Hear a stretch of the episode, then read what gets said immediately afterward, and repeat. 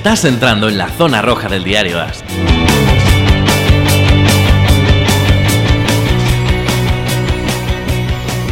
Muy buenas a todos, bienvenidos una semana más al podcast Zona Roja, el, podcast de fútbol americano del diario AS. En nuestra edición martes ya hemos cogido el ritmo habitual, el ritmo de, temporada regular. Ayer grabé con, con Fernando Calas un especial dedicado a, los drafts de las fantasies normales, no, no fantasies eh, complicadas, ni fantasies, ni, eh, bueno, pues las fantasies que juega todo el mundo, las fantasies habituales, las que están haciendo los drafts ahora mismo, pues ayer grabamos un especial dedicado a eso, con las claves, con secretos, con cómo, pues el mismo que, grabamos hace 12 meses, y en realidad lo hemos grabado porque bastante gente nos escribió, nos mandó tweets pidiendo, por favor, que lo volviéramos a hacer, que el año que ha pasado habéis ganado vuestra fantasy gracias a Fernando Calas. Pues ahí estuvimos.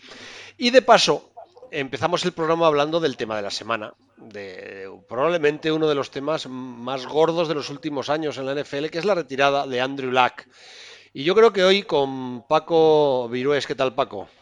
¿Qué tal, Mariano? Solo un detalle. Eh, debo decir que en mi fantasy estoy de celebración porque elegí a Josh Gordon antes de que fuera reinstaurado. ¿eh? O sea que, bien. Anda, mira, ahí has estado espabilado.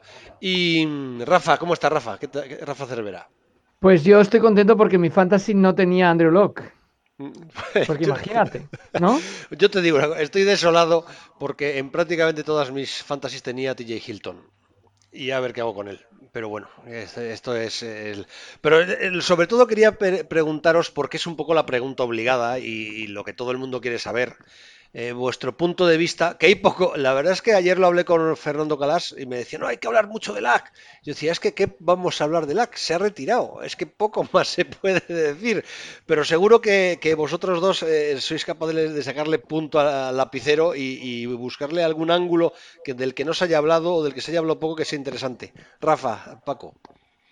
Bueno, em, primero yo no, no, bueno, obviamente a todos nos ha sorprendido y sobre todo la manera en que se produjo pero tampoco me sorprende mucho. O sea, ya pensaba que cuando tuvo aquella lesión tan grave del hombro, que no volvería a jugar Andrew Locke en la, en la NFL, porque además no le acertaban eh, y, bueno, fue un verdadero calvario.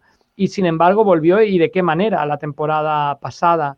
No obstante, mm, bueno, siempre hay el tema del decir, pues el, el contrato, que me imagino que son flecos que ya acabarán arreglando él y los Colts pero bueno, que, mm, yo creo que lo has dicho muchas veces, el hecho de que mucha gente juega y no disfruta jugando, que juega porque es el trabajo, ¿no?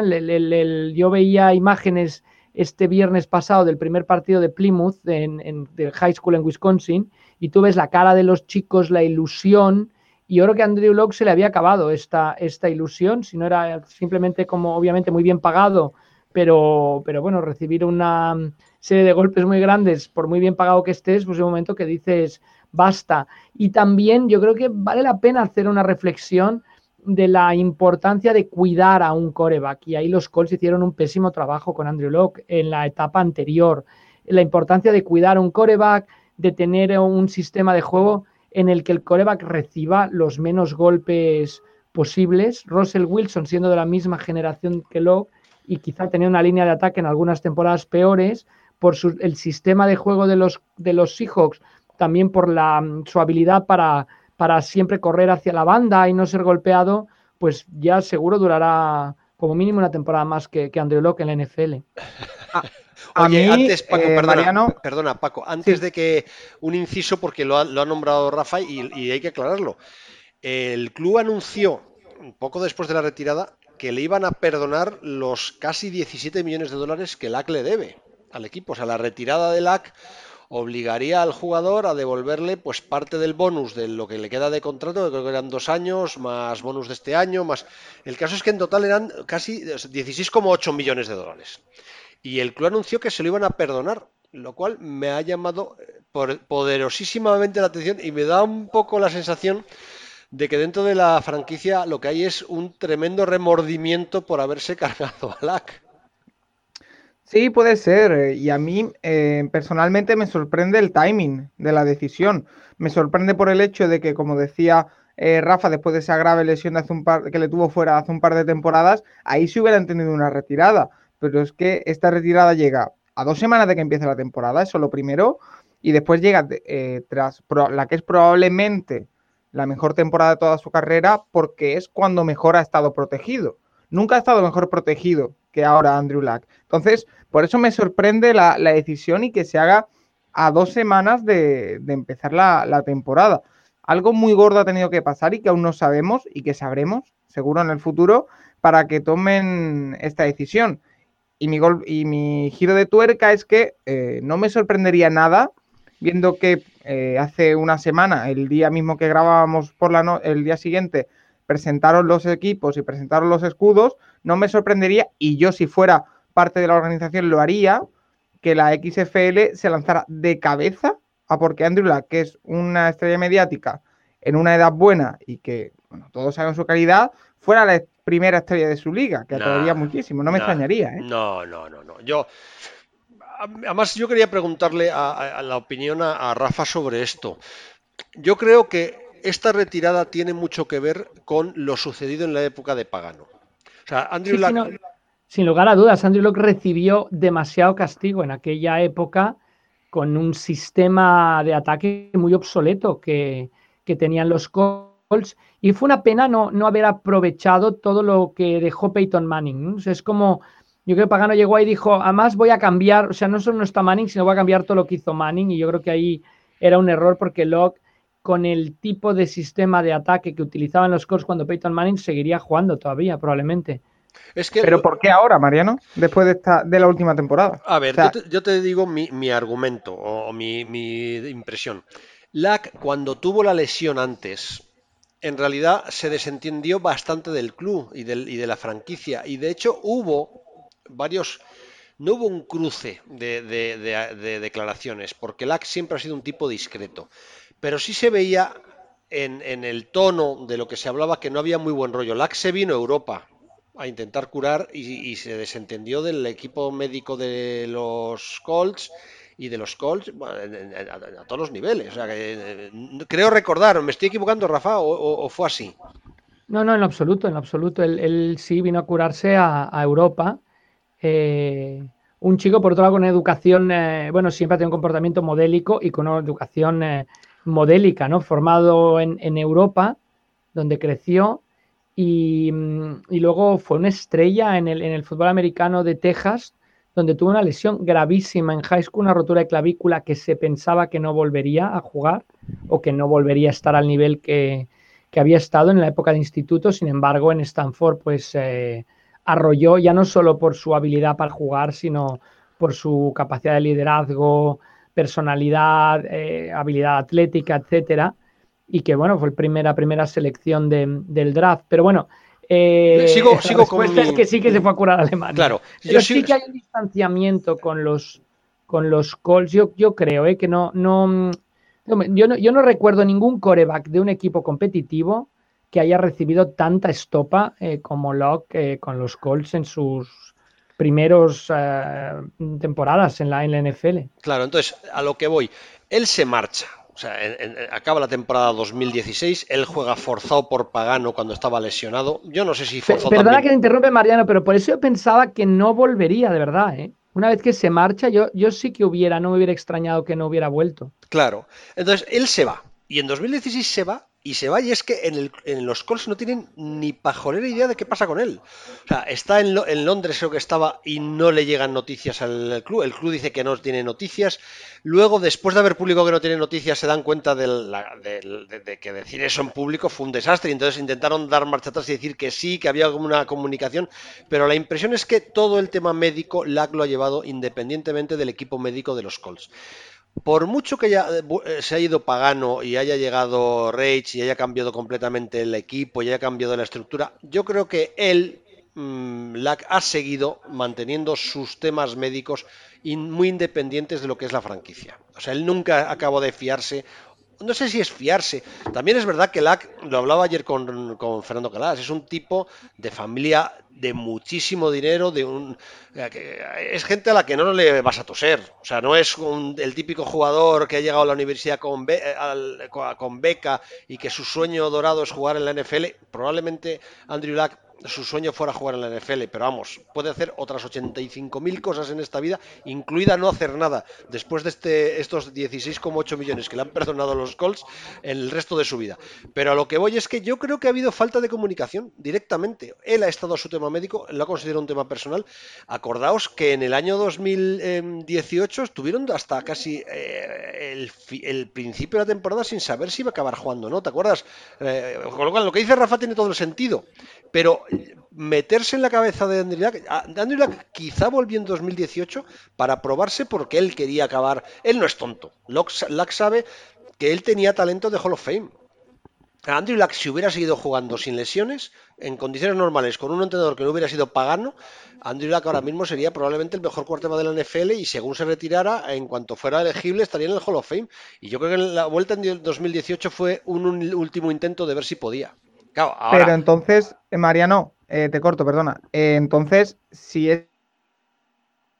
No te oigo. Esa teoría es así, que puede ser, ¿eh? Perfectamente. No esperas tanto, ¿no? Para retirarte. A, dos semanas antes de la pretemporada. Yo creo que algo, algo de verdad gordo y probablemente con los servicios médicos tenga que ver. ha pasado en estas semanas. O sea, seguro. Yo hay cosas que no entiendo. Y además iba a preguntarle a Rafa, eh, los Colts tenían mucho dinero para gastar, muchísimo dinero para gastar. Lo lógico y lo que eh, yo me esperaba y lo, lo conté yo en este podcast y lo hablamos, era lo lógico es hacer ahora la renovación de Andrew Luck, le extiendes su contrato, le cargas este año muchísimo ah, de, ese pago de contrato, que tienes mucho dinero y consigues aliviar eh, tu límite salarial durante los próximos 4 o 5 años asegurando que tienes Andrew Luck.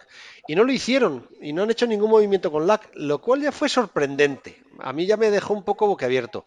Eh, lo que pasa es que no me explico nada. O sea, por un lado no se hace ese movimiento con, lo que alguna certeza de que algo no acababa de funcionar bien tendrían. El club algo sabría de que él está lesionado y de que, bueno, la verdad es que está lesionado en 11.000 sitios.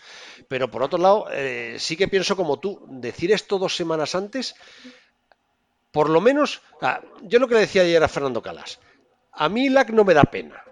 O sea, yo, eh, yo siempre digo lo mismo, ¿me cambiaría por la que ahora mismo?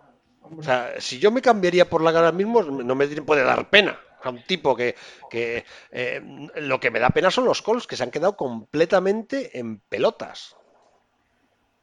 Y totalmente. Y tú decías que tenías a T.Y. Hilton en la fantasy, yo tengo a Eric Gebron, que tres cuartos de lo mismo. No, y probablemente eh, incluso esta temporada y, tal y como está su división y, con el equipo que tenían montado alrededor de, de LAC, que yo creo que eran candidatos a, con un pelín de suerte, eh, estar luchando por cosas muy grandes, pues probablemente incluso entren en playoff, porque tienen uno de los mejores quarterback suplentes de toda la liga en Brissett. Pero... Pues chico, a mí Brissett me parece de verdad un espanto, pero mayúsculo, ¿eh? Bueno, es, es, otro estilo lo que es Andrew Black, eso seguro. Pero yo creo que la, temporada en la que, la que estuvo en blanco y él pudo jugar no fue lo peor de un, equipo que fue bastante calamitoso, pero no fue lo peor del equipo. Entonces, no es eh, el vacío detrás de Andrew Luck. Evidentemente, no se puede ni empezar a comparar a Brissett con Luck, pero no me parece un quarterback desastroso, como podría ser, por ejemplo, me lo invento. Detrás de Aaron Rodgers está Deshaun Kaiser. Deshaun Kaiser es un desastre. Primos hermanos, Paco, primos hermanos. Pero bueno, antes de entrar en el tema deportivo, eh, Rafa, ¿tú tienes alguna explicación de que un tipo dos semanas antes de empezar la temporada deje a un equipo así? O sea, ¿qué puede haber pasado? No, no, en lo absoluto. Y no, sé si ha jugado o no, porque no he seguido la pretemporada. Pero yo creo que no, con lo cual lo, aquí. lanzó contra Cleveland, creo que sí lanzó. Claro, pero la clave es decir después de ese partido, oye, mira, no puedo, ¿no? Pero de pronto, en medio de un partido, sacar la noticia, no sé, como que es eh, totalmente, mm, bueno, raro, extraño. Y eso además, eh, bueno, se criticaba mucho la, la, reacción de los aficionados y es cierto, pero, pero por otro lado, también la sorpresa para ellos tiene que ser mayúscula, ¿no? A mí no me parece criticable lo de. Se puso Aaron Rodgers como una pila. claro, tenías que poner la piel del aficionado, que por lo menos se siente decir, oye, me lo hubieras avisado antes. Claro, claro. Es que, eh, a ver, por lo no menos. tiene estadísticas, Locke, en la pretemporada, ¿eh? No, no, no. Si por lo, menos. con, Con lo cual eso quiere decir que, ya lo sabes, o sea, o te puedes esperar al inicio, antes de que empiece la temporada, decir, mira, está entrenando, pero bueno, todo es extraño. También, bueno, habilidad de ESPN, que fue la que publicó la, noticia, sí, en, gran primicia. Pero bueno, un, tema que nos deja a todos un poco, sea, por un lado entiendes que se retire, eso se entiende, por supuesto. Por otro lado, la manera te deja, mm, bueno, mal sabor de boca, ¿no? O a mí no me cuadra. O sea, no me, yo entiendo los abucheos, ¿eh? Además creo que los aficionados de los Colts tienen todo el derecho a buchear. Ah, porque la impresión desde fuera es que no había plan B. ¿eh? O es que Paco, digo, Rafa, ¿tú eh, piensas como Paco y crees que, que Jacoby Brissett puede ser un, buen titular o por lo menos cumplir? ¿Tú crees que cumplió en la temporada del 4? Eh, es que a, mí, me pero, Pero más que, nada, más que nada, yo creo que si hubieran sabido, entonces aquí, aquí es donde llega Tannehill, por ejemplo, o Nick Foles, o, ¿no? Claro, Claro, es que estos tipos fichan a Tannehill cuando lo fichan los Titans eh, y a nadie le hubiera extrañado. tienes un buen backup, sabes que, Andrew Luck ha arrastrado lesiones, tiene problemas. Bueno, pues traes a Tannehill, que es un buen quarterback. Es que ahora ya no puedes traerte a Tannehill, es que no puedes traerte a nadie. ¿eh? Bueno, ¿no crees que estarán muy pendientes a estas luchas de las que hablábamos la semana pasada? No, no para ya, pero semana 3, 4, eh, si está alguna muy definida, dinero para absorber tienen y, assets también para ofrecer rondas del draft, etcétera, etcétera. Si hay alguno que se haya, si hay alguna que se haya decidido mucho, que no creo, pero puede ser, ¿eh? Jo, yo no sé, es que estos tíos tienen un equipo para ganar la Super Bowl, de verdad. A ver, soy muy exagerado, pero los Colts este año en por plantilla tiene una plantilla que es, lo que hablaba ayer con, Fernando Calas. Si el drama de estos señores es que incluso con Brisset de quarterback es imposible que no ganen siete partidos, seis partidos por lo buenos que es todo lo que hay alrededor de Brisset. Entonces, el año que viene lo normal es que ni tengan un número de eh, un puesto en el draft suficientemente alto como para poder elegir un, un, quarterback de los que van a aparecer, entonces se les cae un equipazo. Entonces tú dices, ¿merece la pena quedarse con el descarte de, cualquiera de los equipos que van a hacer un descarte, que se van a, van a perder lo que menos les gusta. Eh, eh, yo no sé, chico, a mí me parece que se ha quedado los Colts. Yo si fuera aficionado de los Colts estaría desolado. Y me gustaría saber qué ha pasado con, con la... A ver, lo más fácil es lo que ha dicho Tom Brady. Es su vida, y, en el fondo lo que venido a decir es eh, mal dicho. Esto es su vida, señores, a mamar. Pero, pero me parece que esto es, es una cosa más seria. no sé, vamos. Rafa, por lo, perdona Mariano, por lo que había, por lo que estoy leyendo, eh, no había jugado en pretemporada porque tenía una pequeña, pequeña entre comillas lesión. O sea que por ahí puede venir un poco las desavenencias y, y si hay alguna explicación, creo que va por el camino que tú decías de, servicios médicos, etcétera, etcétera. Incluso se ha hablado de un artículo de, de CBS diciendo que, que Indianapolis se planteó eh, incluso ponerlo en el injury reserve para eh, intentar posponer su decisión, incluso que no jugara un año, que se lo pensara, pero, pero bueno, hay que tener en cuenta ahora todos esos eh, factores.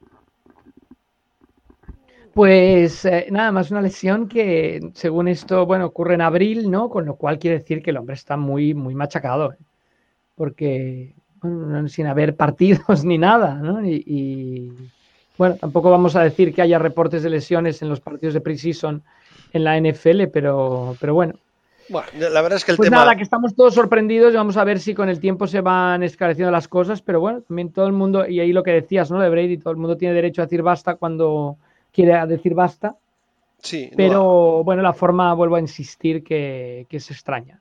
Por lo menos es extraña. Y yo creo que nunca sabremos, fíjate. Este, son temas que son muy personales, creo que, nunca se sabrá. A mí la, respuesta del, equipo de perdonarle ese dinero me demuestra que por lo menos mm, eh, buen ambiente no, deja de haber, o sea que debe haber aspectos buenos, aspectos malos. Pero el propietario de los Colts dijo que no descarta que vuelva.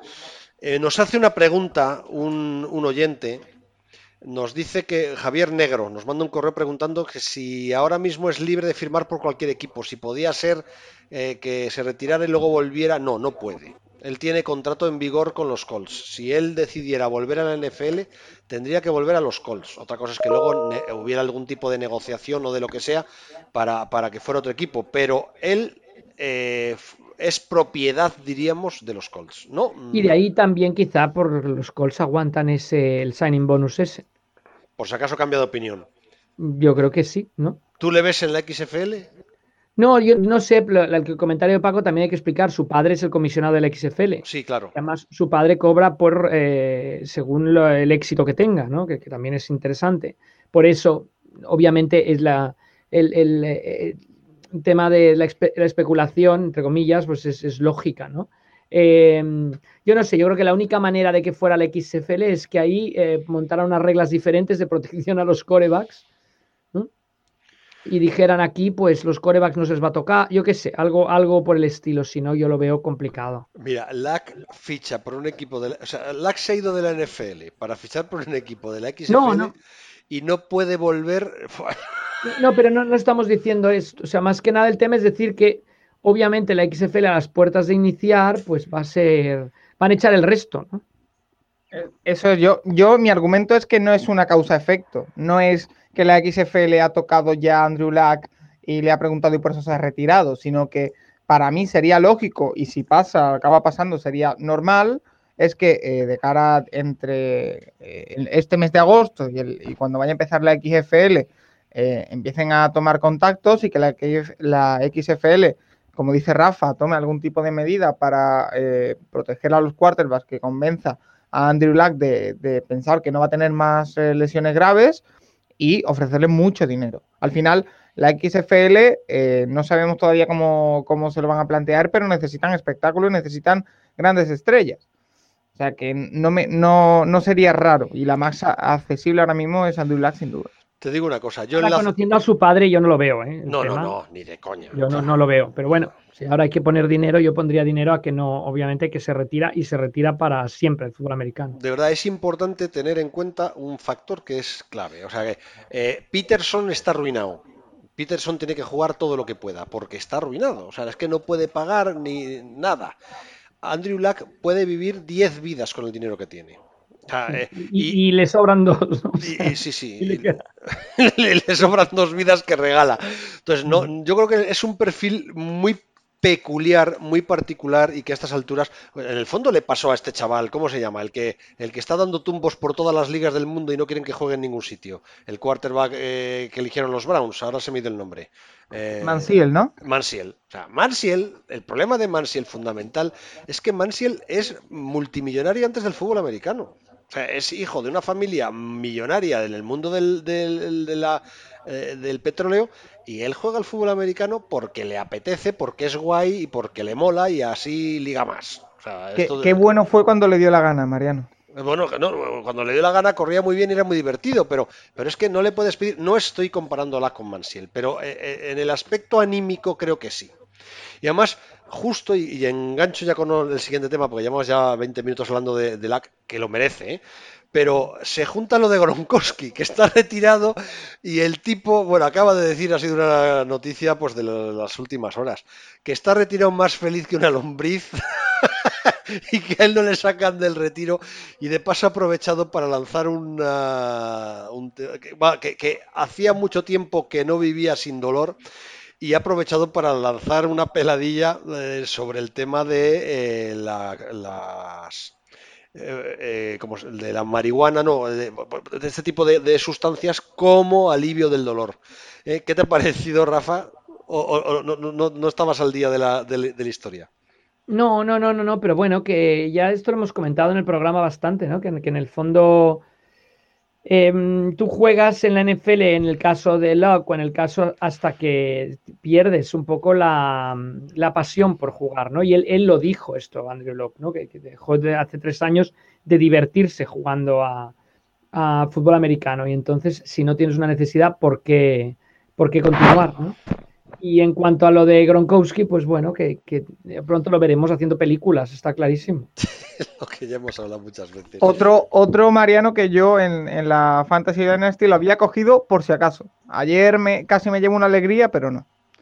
Nah, Gronkowski, es, volvemos al mismo caso. Yo creo que eh, la gente que llega, el Rafa lo ha dicho antes, eh, la cara de felicidad de la gente jugando en, la universidad o en high school. Yo creo que la gente cuando llega al profesionalismo se le hiela la sonrisa en las venas. Y además es lógico. O sea, si a ti te viene eh, Miller o te viene, bueno, es que no sé, Gigi Watt de frente, te hiela la sonrisa para el resto de tu vida. Y, aquí, además, Villanova también lo explicaba en alguna de las entrevistas que le hice, que al final eh, ellos eh, juegan, es un trabajo, no deja de ser un trabajo, un trabajo que, les gusta. Pero cuando eh, nos pasa a todos, o sea, cuando uno llega a un trabajo nuevo en cualquier profesión y en cualquier actividad, normalmente los primeros días, semanas, meses o incluso años, dependiendo de si acertado o no acertado, eres absolutamente feliz pero llega un momento que hace falta otras iniciativas y hace falta otras cosas. Y yo creo que en la NFL hay que pensarlo. Imaginaos un trabajo en el que, vale, solo trabajas medio año, entre comillas, porque no es así, trabajan más, pero eh, imaginaos un trabajo en el que un día a la semana te parten la cara. es que tienes que tener mucha afición para jugar al fútbol americano. ¿eh? Hay, a raíz de lo de Andrew Luck, eh, ha habido muchas reacciones en redes sociales una de ellas, la más interesante, es una respuesta, un hilo que hizo un Rich Ornberger, perdón, un center que jugó en, Patriots en Arizona y en San Diego hace, hasta hace poco, contando su experiencia personal en la que decía que él, también tomó una decisión de, retirarse después de un eh, workout con los Detroit Lions, eh, por lo mismo, por el dolor, porque llegó a haber momentos en los que eh, no se podía levantar de la cama, que su mujer embarazada la tenía que, le tenía que ayudar a levantarse. O sea, cuenta en, este hilo que recomiendo a, todos que, lo busquen por, por Twitter, eh, Rich Ornberger, en el que cuenta mm, todo esto y, ayuda a entender también un poco, porque al final los vemos como superhéroes eh, domingo tras domingo y hay mucho detrás, hay mucho sufrimiento. Yo me acuerdo una entrevista, Mariano, que le hicisteis hace tiempo a Villanueva, precisamente, la que contaba que después de los partidos prácticamente hasta el miércoles no podía eh, del, dolor muscular que, tenía. Entonces hay que empezar a planteárselo y que estas cosas que, eh, por muy extraño que nos parezca, por el timing, etcétera, etcétera, que, pueden pasar y que no son eh, algo extraño en el, en el, sentido de que el dolor es mucho, muy intenso y que al final puede acabar tomando este tipo de, de decisiones. Lo que pasa es que tienes casos como el de Doc Baldwin, pero que lo, el, problema con lo de Locke no es la, creo que no, es la retirada o no retirada, sino es eso, el, timing que ha sido desastroso. Sí, sí, sí. El, problema de si Andrew Luck se retira en febrero o en marzo, a todos nos parece una cosa de lo más normal. Se da un abrazo con el propietario, se da un abrazo con el entrenador. Aquí paz y después gloria. Tú dos semanas antes de la temporada avisar esto, dando la sensación de que en Indianápolis estaban pez, no mola. O sea, de verdad, si algo, algo, ha tenido que pasar extraordinario, seguro. Claro, no es eso, no, no, no es, no, no sé, o sea, es, es, que es dejar a tu empresa en pelotas, o sea, eh, directamente. Luego, oye, ha aparecido en rueda de prensa el, entrenador diciendo que no, que en absoluto, que no tiene nada de tal, que estaban preparados para una situación como esta, pero bueno, son las declaraciones que tienes que hacer, pero la realidad, eh, visto desde fuera, es que tiene una explicación. Estamos ya dando vueltas sobre lo mismo, pero además de verdad creo que, que nunca lo sabremos y que no... Y que no pero bueno, a ver, os iba a preguntar, es que me ha llegado alguna pregunta que me parece interesante, aparte de temas que tenemos pendientes. ¿eh? Eh, nos pregunta Carlos Fernández Mateos, que acaba de llegar a la NFL hace muy poquito, y que le extraña por qué los partidos se retransmiten con la cámara de fondo y no, digo, con la cámara eh, de la banda y no con la de fondo. Que los partidos que ha visto con la de fondo le han gustado mucho más, ha visto mucho mejor lo que pasaba en el campo, le han encantado. Yo creo que Carlos probablemente viene del Madden, eh, porque en el Madden todo se ve desde el fondo. Te voy a decir una cosa, yo comparto su opinión. Para mí, desde la cámara de fondo se ven muchas más cosas que desde la banda. Lo que pasa es que yo creo que la retransmisión tradicional desde hace décadas es desde la banda y, esa transición me parece complicada. Y luego yo creo otra cosa, que probablemente la, calidad que te dé la cámara aérea que, que marca el fondo no sea tan buena como las demás. Pero no sé, tú, Rafa, ¿qué opinas? Bueno, que yo creo que es por tradición, ¿no? Siempre hemos visto desde lateral, Eh, yo creo que lateral, la referencia de dónde está la bola es más fácil al, al verlo lateral. Pero, por otro lado, sí que han probado en las últimas temporadas, esto Paco, que es un hombre de televisión, lo sabrá más que yo, sí que han probado mucho eh, la, pinchar la, cámara de atrás y, han hecho hasta drives enteros. Y sí, yo creo que la van, la van metiendo poco a poco, pero primero es muy difícil cambiar la referencia de algo que has hecho toda la vida de una manera. Y luego lo otro, yo creo que la referencia de las yardas que se ganan es mucho más clara con la cámara lateral, aunque se ven mejor los bloqueos, etcétera, con la cámara de detrás. Paco, al final, por, por historia, hay que tener una cosa mucho, muy clara. Esto de la cámara detrás o justo detrás del quarterback, etcétera, etcétera, es una cámara que va colgada de, la parte alta del estadio. Es decir, esto se ha podido hacer eh, hace pocos años hacia acá. O sea, es mucho más fácil poner una cámara en la banda, como se hace en fútbol europeo, como se hace en baloncesto, en todos los deportes, una máster en la que tú manejas, eso está clarísimo. Entonces eso ha creado una referencia. Y, lo que decía Rafa, yo he visto partidos desde el fondo y sí es, interesante porque ves cosas que no ves, pero que no me hagan un partido entero así, porque pierdo un poco eh, la, referencia, eh, quizá todavía no está del todo pulido cómo trabajar con esa cámara, que al final es una cámara colgante que tienes una persona que está con un mando a distancia, con un joystick, eh, moviéndola, se puede perder cosas. Eh, el, plano más amplio en, la cámara desde el lateral. Yo personalmente prefiero la del, la del lateral, entiendo que sobre todo para, estudiar las jugadas es mucho más fácil verlo desde, un, fondo. Pero bueno, al final te cambia la referencia de lo que ha sido toda la, vida el fútbol americano eh, y no quiere decir que sea malo, pero yo personalmente prefiero la, lateral porque eh, veo cosas, eh, igual no tantas como en la de fondo, pero la referencia la veo mejor, el, plano puede ser un pelín más amplio, o sea que, bueno. A mí me encanta la cámara de fondo, de verdad, ¿eh? Y yo no he jugado a Madden, pero entiendo que la gente que ha jugado mucho a Madden está acostumbrada a esa visión y probablemente le divierta más en los partidos en los que se han puesto esos planos, yo he descubierto cosas que en el otro plano era imposible ver. O sea, las, puertas, eh, cómo se cierran, eh, cómo se abren, cómo hay esas batallas eh, para mantenerlas abiertas o cerradas, o incluso el pay action, incluso el movimiento de la secundaria, que con el plano lateral muchas veces se pierde. Ahora no tienes una referencia muy clara de qué está pasando. Sin embargo, con el plano trasero se ven mucho mejor las rutas. Entiendes mucho mejor cómo está abriendo el campo eh, cada, cada receptor o incluso cómo está buscando eh, el entrenador que estén los tres en la misma línea con distintas profundidades. O sea, a mí me ha gustado mucho. He visto, eh, de repente empecé a ver muchas cosas que antes no veía y, que no había ninguna oportunidad de ver. Que se acabe poniendo, yo creo que Paco, que es el que sabe de esto y es el profesional, lo ha dejado muy claro, ¿no? O sea que probablemente eh, hay factores muy, muy de peso para mantener el lateral. Pero vamos, eh, yo no sé quién fue. El año pasado eh, se hicieron algunos drives enteros y hubo un... Yo creo, creo que se hizo Mariano incluso la prueba y creo recordar que era un partido de Pittsburgh Steelers, que se hizo entero el partido desde las cámaras traseras y creo recordar que era NBC, ¿puede ser?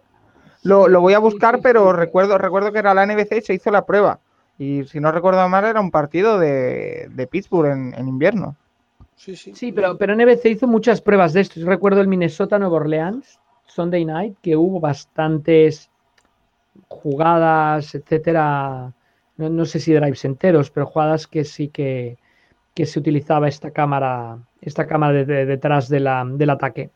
Yo espero que este año se use más. La verdad es que nos ha llegado preguntas. Ah, hay un tema del que quería hablar. Y además Rafa de esto sabrá bastante, no de este en concreto, a lo mejor sí, pero sí de este tipo de actividades de...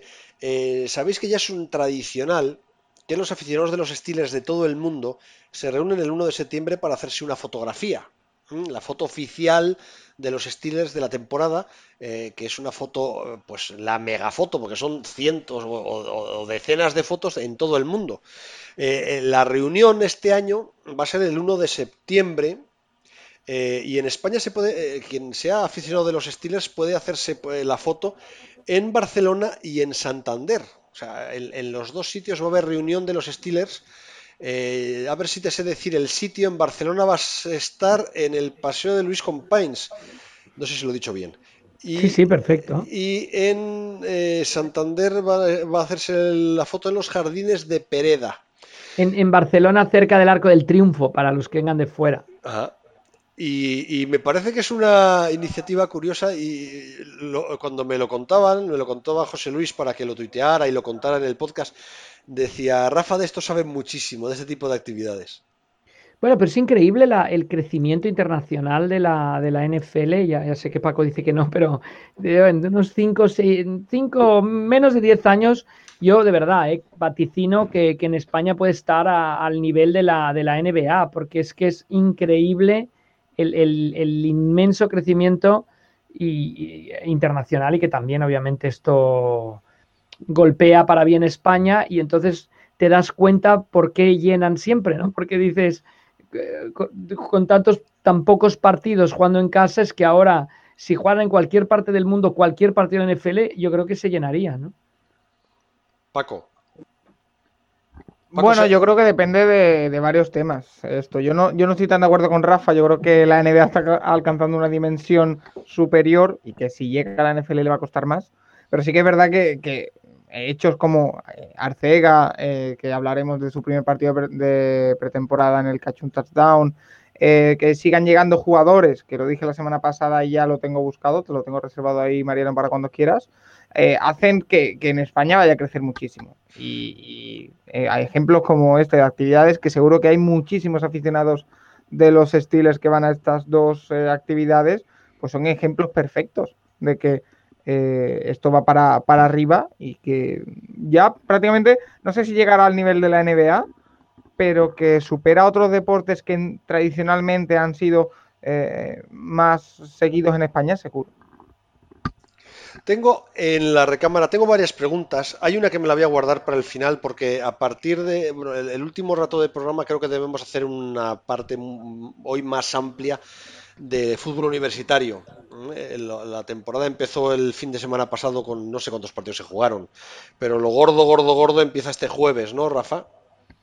Sí, sí, se jugó, y yo pido disculpas que me lié de fechas, que se jugó la jornada que le han llamado ya la jornada cero que empezó con el duelo, bueno, el duelo local entre la Universidad de Florida y la Universidad de Miami, partidazo, ganó Florida, y mm, el experimento se ve que gustó mucho y pues parece que empezarán ya con una jornada cero en agosto, la liga universitaria cada temporada, pero sí, empieza este fin de semana y empieza sobre todo, como decías, el jueves Clemson recibe a Georgia Tech em, defendiendo su título, Alabama juega el eh, sábado contra Duke, y destaca sobre todo el partido, el partido de la semana, podríamos decir, es el que enfrentará a Oregon y a Auburn, el número 11 contra el número 16, y sobre todo, Mariano, para los aficionados que empiecen a engancharse, temporada de corebacks. O sea, la lista de corebacks que pueden triunfar, salirse este año eh, es inmensa. Por supuesto, Trevor, Trevor Lawrence de Clemson, Tuatago Bailoa, lo he pronunciado bien Paco, de Auburn, pero después tienes a Justin Haber, el jugador que los Raiders habían dicho que iban a draftear si se hubiera hecho elegible en este draft. Tienes a Jake Fromm de Georgia, al, ex, al coreback que le lanzaba Arcega Costello de Stanford. Bueno, tienes entre otros a Jalen Hurts de Alabama que ganó un título y que sin embargo ahora ha transferido y jugará con Oklahoma, supiendo a Kyler Murray. Bueno, eh, etcétera. O sea, creo que nos espera una gran temporada y una gran temporada de corebacks en la, en la liga universitaria. Bueno, iba a hablar después, le iba a dejar por el final, pero ya que se ha metido Rafa a, saco, vamos a entrar a saco. Y, Perdón, eh, tú a de Alabama, creo que he dicho Auburn. ¿No? Estoy equivocando. Eh, o sea, los, Auburn también está en Alabama, pero no, no, o sea, perdón. Eh, Tua de Alabama. Eh, la gente, es, a mí me, encanta que Rafa muchas veces después del programa me, me, escribe, me dice, oye, creo que he dicho una cosa mal, no sé si deberíamos corregirla. Yo muchas veces le digo, Rafa, yo creo que las cosas que has dicho mal te has enterado tú y cinco más. El resto de la mayor parte de la gente que, que, escucha, y además luego siempre lo corriges y pides disculpas, o sea, es impresionante. ¿Eh? Eh, pero iba, iba, a preguntar una cosa que le, fueron unos deberes que le puse a Paco la semana pasada, le pusimos a Paco, y además tengo una pregunta pendiente de Alberto Yoli, que me habla del ESPN Player, porque él está desesperado. Claro, Rafa nos pone los dientes largos diciendo que va a ser una temporada. Grande Alberto Yoli, ¿eh? Podría haber, si hubiera crecido en Estados Unidos, podría haber jugado fútbol americano. ¿Le conoces o qué? Bueno, no sé, no sé. El caso es que eh, nos dice que cómo puede ver fútbol americano. ¿eh? Que, cómo funciona el ESPN Player, que cuántos partidos da, si se ven resúmenes, si se ve todo, si no se ve nada, si hay otras maneras de ver fútbol americano, dónde ver. O sea, dice, aquí en este programa eh, cada vez más habláis de fútbol universitario, pero es que en España ver fútbol es complicado. Y entonces Paco se comprometió en el programa de hoy a darnos una lección magistral de cómo ver NCAA en España. Paco.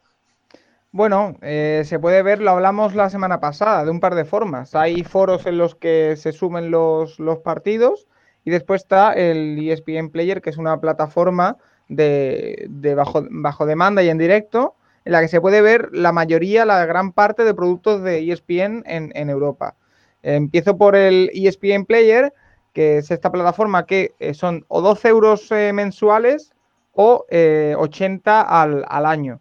Eh, yo lo estuve probando porque utilizo normalmente otros métodos para seguir el, colegial de, fútbol, pero lo utilicé para ver el Madness de baloncesto y puedo decir que eh, la plataforma eh, va muy, muy bien. O sea, puedes ver tanto en directo como en bajo demanda y no solo puedes ver los partidos. por ejemplo, ahora me, estoy metiendo en la, web y, puedes ver el Florida-Miami de este fin de semana, lo puedes ver eh, quitando los cortes, con la narración original de ESPN. Además, puedes ver el programa, el College Day, el, programa también se puede ver, o sea, todos los productos de ESPN se pueden ver en, original o bajo demanda y además están productos como eh, documentales, películas, todo lo que se te pueda ocurrir de ESPN está aquí. Y la verdad que eh, hay cosas muy, muy locas. Puedes ver la cross universitario si quieres. O sea que eh, yo por mi experiencia lo recomiendo y, muy probablemente acabe sacándomelo, ¿eh? pero eh, puedes ver, no sé, no me atrevería a decir que todos, pero sí todo lo que dé ESPN, que suele ser una, un surtidor bastante grande de deporte universitario, se puede ver en, este ESPN Player. Pero ESPN da todas las ligas universitarias. ESPN da. No, no, no. Lo, que pasa, Paco, es que ESPN, eh, perdón, eh, Mariano, que ESPN ahí es el, distribuidor internacional de la NFL. Entonces, aunque ellos no den algún partido, sí que lo pueden distribuir fuera de los Estados Unidos. Entonces, no tienes, palabras ESPN, no tienes todos los partidos, pero los tienes casi todos. Porque el March Madness, por ejemplo, que hablaba Paco, del, del baloncesto universitario, la final universitaria en Estados Unidos la da la CBS, la CBS de baloncesto. Sin embargo, a nivel internacional sí que es ESPN el partner de la NCAA. Por eso, eh, tener el ESPN Player es casi garantía de verlo prácticamente todo. Por eso ahora, por ejemplo, si me meto en el menú, que eh, está muy bien, es muy fácil de encontrar, ¿eh? ESPN Player y, te sale lo primero. Eh, lo que te viene de NCAA Fútbol, lo próximo que viene es un Eastern Illinois Chattanooga, que no es un partido top, Morgan State contra Bowling Green, eh, Albany contra Central Michigan, o sea, prácticamente Wagner con ética. Eh, todos los partidos, hay muchísimos partidos para ver tanto en directo como después en diferido. Yo creo que es una buena solución. Otra solución, hay un par de, foros eh, que se pueden ver por, internet en las que días posteriores se van subiendo partidos, cada vez con, menos tiempo entre el partido y, cómo se suben. Que uno es el, el de NFL-Spain, que es uno de los clásicos en los que se sube cada temporada partidos, en los que también se puede opinar sobre eh, universitario y demás. Y después eh, hay una web que es eh, sport-video.org.ua, en la que hay una sección que se llama American Football, en las que también se puede descargar por, por torrent. O sea que también otra opción para, para, seguirlo, pero si yo tengo que recomendar alguna, y por mi experiencia, ESPN Player es fácil y bueno, eh, es otro, otro Game Pass eh, que añadir a, la lista. Si te interesa el universitario y lo consumes mucho, yo creo que al final acaba compensando. Además, eh, todos los productos de ESPN, todo este 30 for 30 que hacen de documentales. O sea que yo creo que, puede funcionar bastante bien. Hombre, el precio es más que razonable. O sea que has dicho 12 euros al, al, al mes. 12, 12 al mes u 80 al año.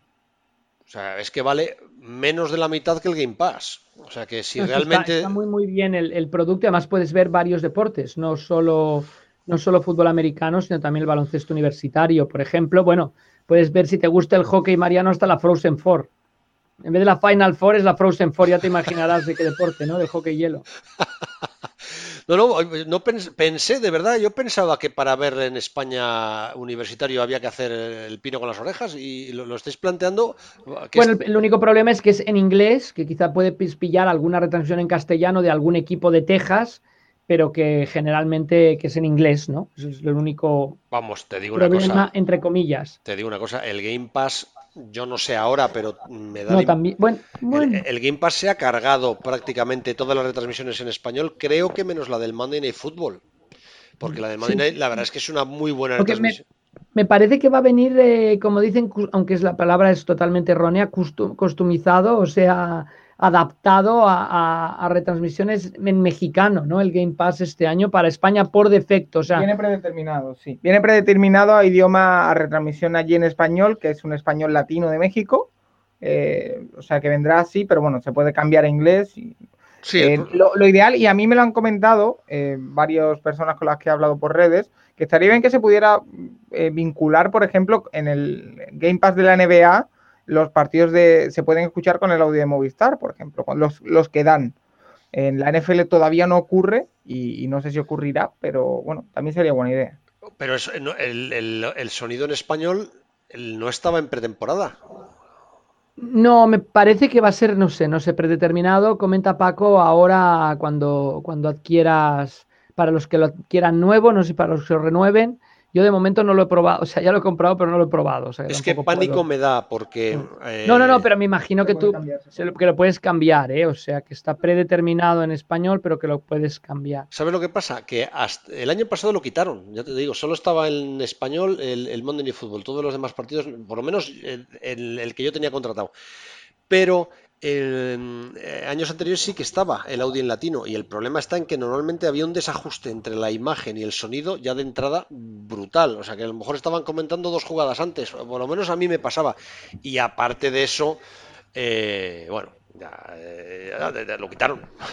o sea que ahora por defecto en España tienes que cambiarlo, pero entonces lo que me da miedo es eso, que, que luego te vuelva a cambiar para oírlo en inglés y, no pueda. O sea, y me bueno, yo ya, yo ya he visto varios ejemplos de personas eh, comentando en redes que les había saltado directamente en, español y que lo habían cambiado y no han dicho que tuvieran ningún tipo de problema. ah, pues nada, menos mal. ¿eh? Pero bueno, mira, al final eh, todas las opciones. Lo que pasa es que, claro, que no nos quiten a Tony Romo, ¿no, Rafa? No, no, en lo absoluto, por favor. Yo, de lo que aprendí, parece mentira, fue de escuchar la ESPN cuando viví en México en sus inicios. Y ahora sería imposible porque la ESPN, si vives en México, ya te lo da en, en narración en, castellano y generalmente no tienes opción de ir a inglés, ¿no? En una televisión normal, en alguna televisión de estas inteligentes sí, pero, pero claro, yo disfruto muchísimo con, no solo con Romo, sino con Chris Collinsworth, con todos los grandísimos de las de las retransmisiones. Y, y, también eh, hablando de esto, comentamos que hay una cadena que tiene la opción, no que lo va a dar, que tiene la opción en, en, un paquete en que les metieron películas de Disney y todo lo que te puedas imaginar, los de la ESPN, tienen la opción de dar las principales bowls de college. La cadena no sé cuál es, o sea, simplemente la ESPN me comentó a mí esto, y mira, no podéis optar a esto porque ya hay un, una cadena grande en España que ha bloqueado los derechos.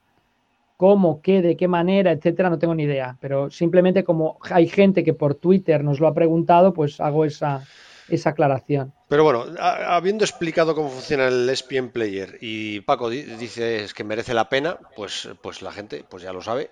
pues que, disfrute a Alberto Yoli, que si hubiera sido jugador hubiera sido como Gronkowski. Eh, y hoy quería también, eh, la semana pasada hicimos un rato de programa hablando de cómo ver fútbol, de cómo aprender a ver más cosas, y os dije que habían llegado varios correos de, varios eh, oyentes. La verdad es que algunos lo he perdido y nombré la semana pasada uno, quería nombrar a otro Miguel Carnero, que también mandó varios correos hablando de eso. Además, él decía que llevaba muy poquito tiempo viendo fútbol americano y que, y que le costaba y que quería conocer un poco el ABC. Yo creo que ya la semana pasada sí que dimos muchas, muchas claves de ABC. Y, tampoco me quería meter más en ese lío. Pero luego esta semana han pasado más cosas. Más cosas. Eh, primero, vuelvo al tema LAC. ¿Os parece serio que haya vuelto a sonar Kaepernick en cuanto se retiró LAC? A mí ya me recuerda al, famoso suena Mitchell que había aquí en la Liga Española. ¿eh? que, eh, ¿Vosotros creéis de verdad que hay alguna posibilidad de que Kaepernick vuelva a jugar en la NFL? Yo creo que no. Yo creo que ya no le compensa. Eh, yo creo que algo muy grande tiene que llegar, una oferta muy importante en la que le, valga la pena siendo titular y todo, porque ahora yo creo que tiene un papel más de activista, más eh, personalidad social, que yo creo que le compensa más que, jugar en, la NFL. Y además no sé qué tipo de pacto llegó con la NFL, si tiene alguna implicación deportiva, supongo que no, pero yo creo que, que no le compensa. No sé, es curiosa la pregunta. Yo creo que si todavía viviera Al Davis de los Raiders, que siempre intentaba hacer lo que más le iba a molestar a todos los demás propietarios de la liga, ¿no? Porque Al Davis, pues era el principal propietario de la vieja liga americana y cuando se unen al NFL, él siempre siguió. No me extrañaría que hiciera alguna cosa así, pero no, no veo ningún propietario, por así decirlo, que se fuera a salir del redil y dijera, mira, ahora es la mía y ficho a, a Kaepernick. Pero, obviamente, siempre que, faltan corebacks, pues suena el nombre, si ¿no? Una, ha vuelto y, que es bueno para Arcega. Yo creo que McConan eh, haya vuelto porque es, un muy buen suplente, creo, para los Eagles. Pues, ¿por qué no? Kaepernick, no, no lo sé. Hay otra cosa que se me ha olvidado comentaros con el tema de Kaepernick. Y, y, era una cosa que quería preguntarle a Rafa, porque además yo sé que él sí que tiene una opinión. Vamos a ver, se ha hablado en todos estos años de que ha habido un cambio de reglas progresivo para hacer el, fútbol americano menos duro, para hacerlo más, más asimilable, no sé, más aceptable para una sociedad que ha cambiado muchísimo en estos años eh, en los temas de violencia y en los temas también de salud. O sea que, eh, pero claro, eso ha sido muy criticado. Lo, que eh, hemos hablado, se hablaba mucho de que parecía que el fútbol se estaba convirtiendo en flag. ¿Eh? Y junto a eso se ha hablado del No Fan League. Cuando hablábamos del logo de la NFL, el nombre NFL No Fan League, ¿no?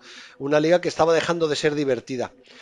Eh, hemos visto la retirada del LAC a consecuencia de las lesiones. Y yo tenía una pregunta de Rafa que no es de actualidad, es una pregunta en general, porque yo sé que además Rafa eh, sí que está muy en la cabeza de que la salud es lo primero y que ¿Tú echas de menos, Rafa, el fútbol de los 80 o de los 90? Eh, ¿Crees que ha cambiado tanto el fútbol? ¿Crees que ha ido a menos? ¿Crees que este fútbol es peor? ¿Crees que es mejor? Porque tú has vivido con mucha intensidad el fútbol en el que se abría en la cabeza. Y has vivido con la misma intensidad el fútbol de ahora que todo el mundo considera que es un fútbol de bailarinas. ¿Crees que hay tanta diferencia, que ha cambiado tanto? ¿Y crees que es para bien de verdad o crees que el fútbol se ha desvirtuado? No, yo creo que no. Yo creo que se siguen abriendo la cabeza. Está clarísimo. Eh, yo creo que, los cambios son más por porque se ha cambiado un poco el estilo de juego, etcétera. Sí que mm, endurecer ciertas reglas, penalizar, yo creo que cuando no me, cuando no me gusta a mí es cuando el defensor, por no hacer falta, tiene que, mm, que no ir al 100%, porque entonces el que se puede lesionar es él, como vimos en la última temporada en algunas situaciones de que no podían eh, golpear al coreback, etcétera, todo, lo que, todo lo que ocurrió. Pero en general yo creo que, el, problema del fútbol americano, el problema de las lesiones, es que hoy en día se juega a una velocidad muchísima mayor de la que se jugaba hace 20, 25 años. Yo siempre digo, nosotros en los Barcelona Dragons, en todos jugadores de NFL en la línea de ataque, teníamos a siete bestias, de las cuales solo una pesaba más de 300 libras, que son 135 kilos más o menos. Hoy en día todos los líneas de ataque pesan más de 300 libras y además se mueven más rápido con lo cual es una cuestión de física, ¿no? de, multiplicar velocidad por masa por, por velocidad. Con, yo creo que es más eso y que el NFL va, va intentando proteger a los jugadores como tiene que ser, que, pero no, no creo yo que sea un juego de, vamos, se parece muy poco al flag, sino que le pregunten a, bueno, todos estos jugadores que, que, últimamente se han retirado no solo Locke por, por tema de lesiones, etcétera. Hay una cosa de la que hemos hablado alguna vez y que además a mí me parece importante, todo lo que has hablado de aumento de tamaño, aumento de velocidad, mejora de los entrenamientos que han llevado a... Pero hay un tema que creo que es importante que es el casco. O sea, el, casco de los 80 no tiene nada que ver con el casco de hoy. con el casco de hoy se hacen menos daño. Bueno, pero por otro lado el casco también se ha convertido en, un arma. ¿no? Eso el Casco, el casco es una, un elemento que se inventó para, para, para protección, pero al final, y, por eso hay tantas... Eh, reglas contra un golpeo con el casco, etcétera, se ha convertido a ir de total velocidad y además llevar un objeto contundente, pues, pues en un arma también. y, quería acabar por todo esto soliloquio ha venido por la séptima conmoción cerebral de Jordan Reed. El año pasado en un programa nos contabas que ahora mismo en el fútbol eh, en high school después de tu segunda conmoción cerebral no te dejan seguir practicando deporte. Correcto. Además, no solo en el fútbol americano, sino en cualquier deporte. O sea, tú puedes tener la conmoción jugando a hockey hielo, jugando a fútbol normal, jugando a béisbol. Eh, o sea, dos conmociones en cualquier deporte implican que no puedas seguir jugando el deporte eh, a nivel competitivo. ¿Tú crees que la NFL debería poner alguna norma que impidiera sí, desde luego. el número de conmociones, desde luego, porque me parece, yo no soy médico ni mucho menos, pero está comprobado que a más número de conmociones el daño cerebral va siendo mayor. Es que me parece increíble eh, que Jordan Reed no se haya retirado inmediatamente, de verdad. Siete conmociones. Una y, si habéis visto la imagen del partido de pretemporada contra Atlanta, la, la entrada que recibe de, eh, es, es es de juzgado de guardia. Es, se te hiela la sangre en las venas. Qué barbaridad. Paco, que estás muy callado. No, el tema médico poco se puede decir, ¿no? Y con respecto al, juego, no tengo el, background que, tenéis vosotros, pero yo lo sigo viendo un deporte, bueno, eh, de contacto, que para mí sigue siendo interesante. Hay muchos que yo sé que no, no les gusta mucho el fútbol actual, pero al final seguimos viendo espectáculo de otra forma, al que se veía antes quizá, pero el, espectáculo sigue ahí y sigue funcionando, o sea que poco que decir. Tengo, ah, tengo en la recámara varias, varios temas más para hablar esta semana, pero no sé si merece la pena. Eh, los Petrios tienen al center David Andrews eh, con coágulos eh, en, el pulmón. tienen a Patrick Chang con un caso abierto por posesión de, de, cocaína en el que se ha declarado inocente. Lamar Miller lesionó para toda la temporada en Houston. Ojo a esa división, ¿eh? Entre lo de Lack y Lamar Miller. Y Cam Newton, que es otro que yo creo que tiene que empezar a pensar en la retirada, eh, que dicen que va a empezar la jornada 1 con normalidad y que no tiene problemas, pero que ya se lesionó en el tobillo eh, en pretemporada y que además sigue arrastrando lesiones. Lo de Cam Newton en Carolina también es para hacérselo mirar. eso, perdona Mariano, da bastante miedo, ¿eh? porque yo tengo grabada la imagen y, y, Cam Newton es un jugador que a mí me gusta mucho tengo grabada a fuego la imagen del final de la temporada pasada, cuando tú le veías lanzar y dolía verle lanzar, porque eh, tenía la lesión en el, en el hombro, y parecida a la que tuvo precisamente Lack, y dolía verle lanzar porque tenía que hacer un escorzo rarísimo. O sea que eh, eh, lo de Cam Newton pinta mal, la verdad.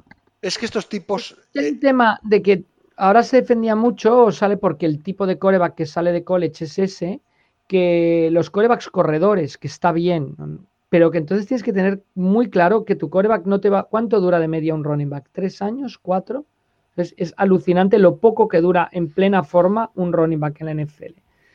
¿Cuánto va a durar un coreback si tiene el castigo que tiene Cam Newton por el estilo de juego también de, Newton? Que, que es la manera en la que ha triunfado, desde luego, pero vamos a ver, porque es lo que dice Paco, o sea, ya era el brazo, ahora es el tobillo, después, uy, cuando empiezan a ser varias cosas, es como el coche que no, que no acabas de reparar nunca. Sí, a mí me recuerda el caso Cam Newton, entre comillas, al de, al de McNabb. McNabb durante muchos años parecía muy, muy, muy, muy buenísimo, pero es que eh, gran parte de aquello se debía a su movilidad y a su capacidad, pero en cuanto McNabb perdió la movilidad, se acabó McNabb. Y a mí me parece que Cam Newton tiene, tiene un problema, claro, eh, es que el físico le está dejando de acompañar y es un jugador que vive del físico. ¿eh? Lo que pasa es que por el mismo camino eh, los pocket passers están mal considerados ahora y se ve cuando alguien ficha un pocket passer y dice, ¿para qué quieres ese quarterback? No vale para nada, ¿no? Parece que si un quarterback no es capaz de hacer una carrera de 10 yardas con agilidad, no vale, ¿no?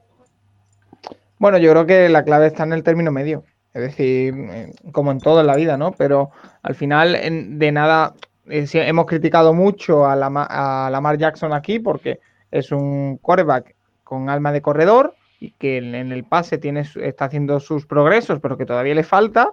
Pero también los pocket passes puros, al final, eh, Brice verle correr eh, da miedo y porque parece que se va a desmontar en cualquier momento, también por la edad.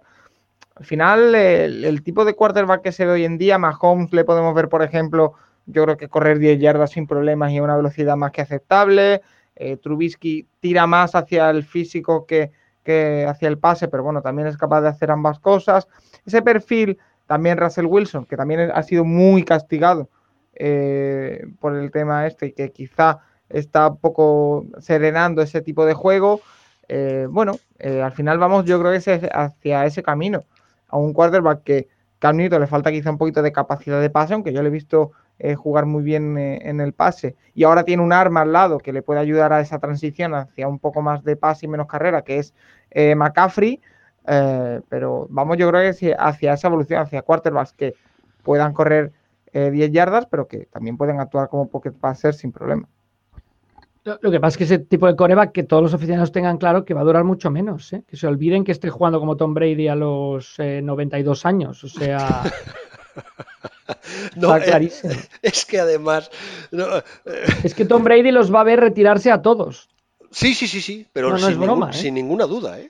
pero es que si el, problema de esto es que nos lo han vendido, ¿eh? Yo creo que esto es como lo que dicen que hacen campañas eh, oscuras de la teoría de la conspiración. Yo es que en esto veo una teoría de la conspiración, te lo digo en serio.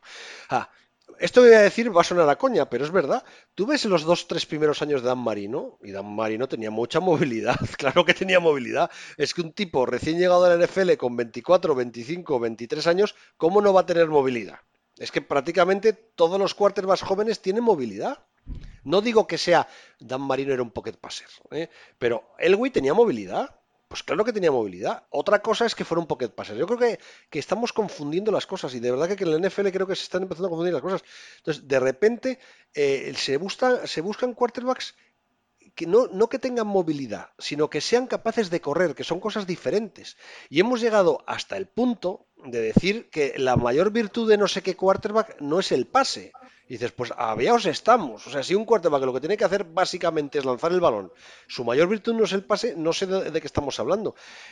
Todo esto se junta a otra de los argumentos que hablamos de ello bastante el año pasado, que era lo de Em, las franquicias ganadoras ahora lo hacen con los quarterbacks en sus cuatro o cinco primeros años, porque es cuando no les han tenido que pagar ese contrato que hace que sea insostenible porque el resto de la plantilla se, va a la porra. Entonces, nos hemos creído eso eh, para al final hablar de quarterbacks que tienen que dar el máximo en esos primeros cuatro o cinco años. Pero la realidad es que los buenos quarterbacks no es que tengan durabilidad solo, es que probablemente el mejor Peyton Manning llegó a los 7-8 años de jugar en la NFL. El mejor Tom Brady llegó a los 7-8 años. El mejor eh, eh, Big Ben, obviamente, llegó a los 5 o 6 años de estar en la NFL. Es que los quarterbacks buenos empiezan a ser buenos de verdad después de su primer contrato, ¿no? Sí, porque les cuesta mucho, ¿no? El, cambio es tan. es tremendo el cambio. Que, el proceso de adaptación es, es complicado. Y de ahí la gran labor de, de, Mahomes, por ejemplo, ¿no? Pero bueno, ya vamos a verlo este año, etcétera. Pero si no, no es fácil el proceso de, adaptación. Mira Rodgers, lo que le costó ser titular. Sí, sí. Además, mucha gente se cree que Rodgers estaba ahí de suplente, por, básicamente es verdad, porque estaba Brice, digo Fabre. Pero mm, yo leí un artículo que me recomendaron que era fabuloso explicando toda la trayectoria de, formación de Rogers Y, eh, fue apasionante porque no, era, no, fue tan fácil. ¿eh? O sea, Rogers cuando llegó a la NFL estaba verde, verde, pero verdísimo. Y probablemente eh, el Rogers que hemos conocido fue gracias a tanto trabajo para conseguir que fuera un gran quarterback. O sea que, porque eh, Rafa, tú no te crees lo de Lamar Jackson que probablemente este año va a hacer 30 pases por partido, ¿no? Bueno, no, no, lo creo, pero que además es eso, que hay que tener muy claro que cada vez que corra con el balón, el castigo que recibe, el físico tampoco es el de un running back, que es, tremendo en la, en la NFL. Eh, Paco mencionaba a Wilson y Wilson sí que tiene la habilidad que no tiene ningún otro de buscar la banda, de buscar, no, tenía una estadística impresionante Russell Wilson en sus primeras temporadas en NFL, creo que lo habían placado tres veces o cuatro, corriendo con el balón, ¿eh? no, no, no en sacks, etcétera. Pero los Seahawks, una de las cosas que, que creo que le iba bien a Wilson esta temporada fue también cambiar el sistema para que no recibiera el castigo que recibió hace dos años. Es que el caso extremo en el otro lado es Robert Griffin de Cer, que duró en la NFL exactamente un año.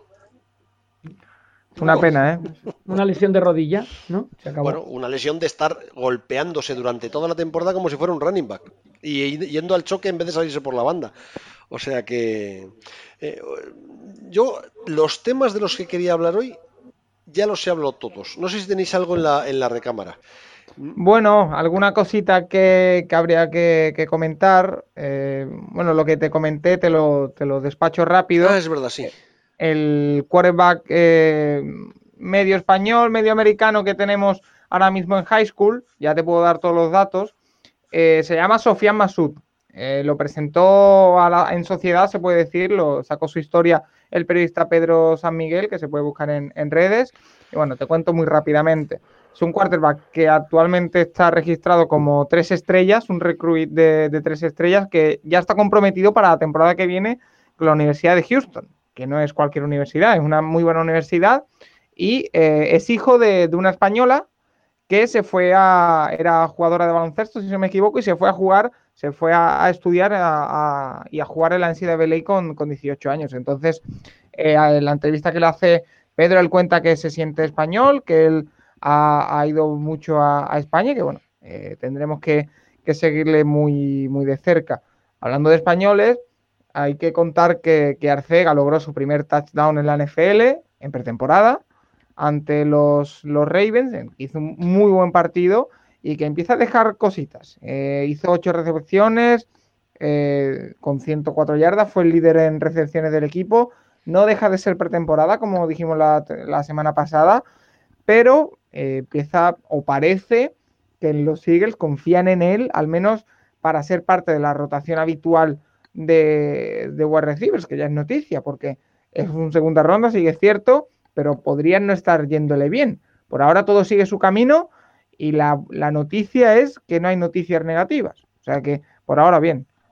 Bueno, y, el segundo es el segundo de toda la NFL, empatado con varios, con más recepciones en pretemporada. Y si decíamos que la pretemporada era para seguir jugadores la semana pasada, pues desde luego quien esté siguiendo a Arcega, sobre todo los Eagles, pues tienen que estar contentos con el rendimiento y lo que decía, en un sitio complicado, pues asegurarse seguro. Eh, asegurarse seguro. Asegurarse, vamos, con toda, bueno, que, lo tendremos en, la, en, la, rotación, como decías Paco, de los Eagles. Y a ver si no das sorpresas, periodistas que han estado en el training camp de los Eagles, como Brian Balding, por ejemplo, eh, hablan muy bien de él, eh, pero muy, muy bien de, sus movimientos, de lo ven con, con, una, pues con un futuro importante y recordemos, la velocidad tiene, como lo demostró y lo preparó muy bien en, en el combine. Y, y bueno, antes del combine y después sobre todo en el día, en el Pro Day de Stanford. Y después eh, también impresionante, sobre todo el físico con el que cuenta, que hoy en día en la NFL es, es, es muy es vital tener un, wide receiver de ese, de ese calibre en el roster. Bueno, eh, Paco, se acabaron los temas, ¿no? Bueno, yo lo de Lamar Miller me interesa bastante, ¿eh? que lo, hemos comentado antes de pasada, pero eh, esa lesión me parece mucho más significativa de lo que parece, no sé qué piensas tú, y que eh, yo, para mí, una vez se lesionó Lack, mi candidato a, ganar esa división pasaba a ser Houston, Y ahora con la lesión de Lamar Miller, ahora sí que ya no lo tengo nada claro. Porque Jacksonville eh, sigo en mis 13 del año pasado y no confío excesivamente en ellos. Creo que mejorarán con Nick Foles, pero no confío nada en ellos. Y Tennessee eh, me dice muy poca cosa.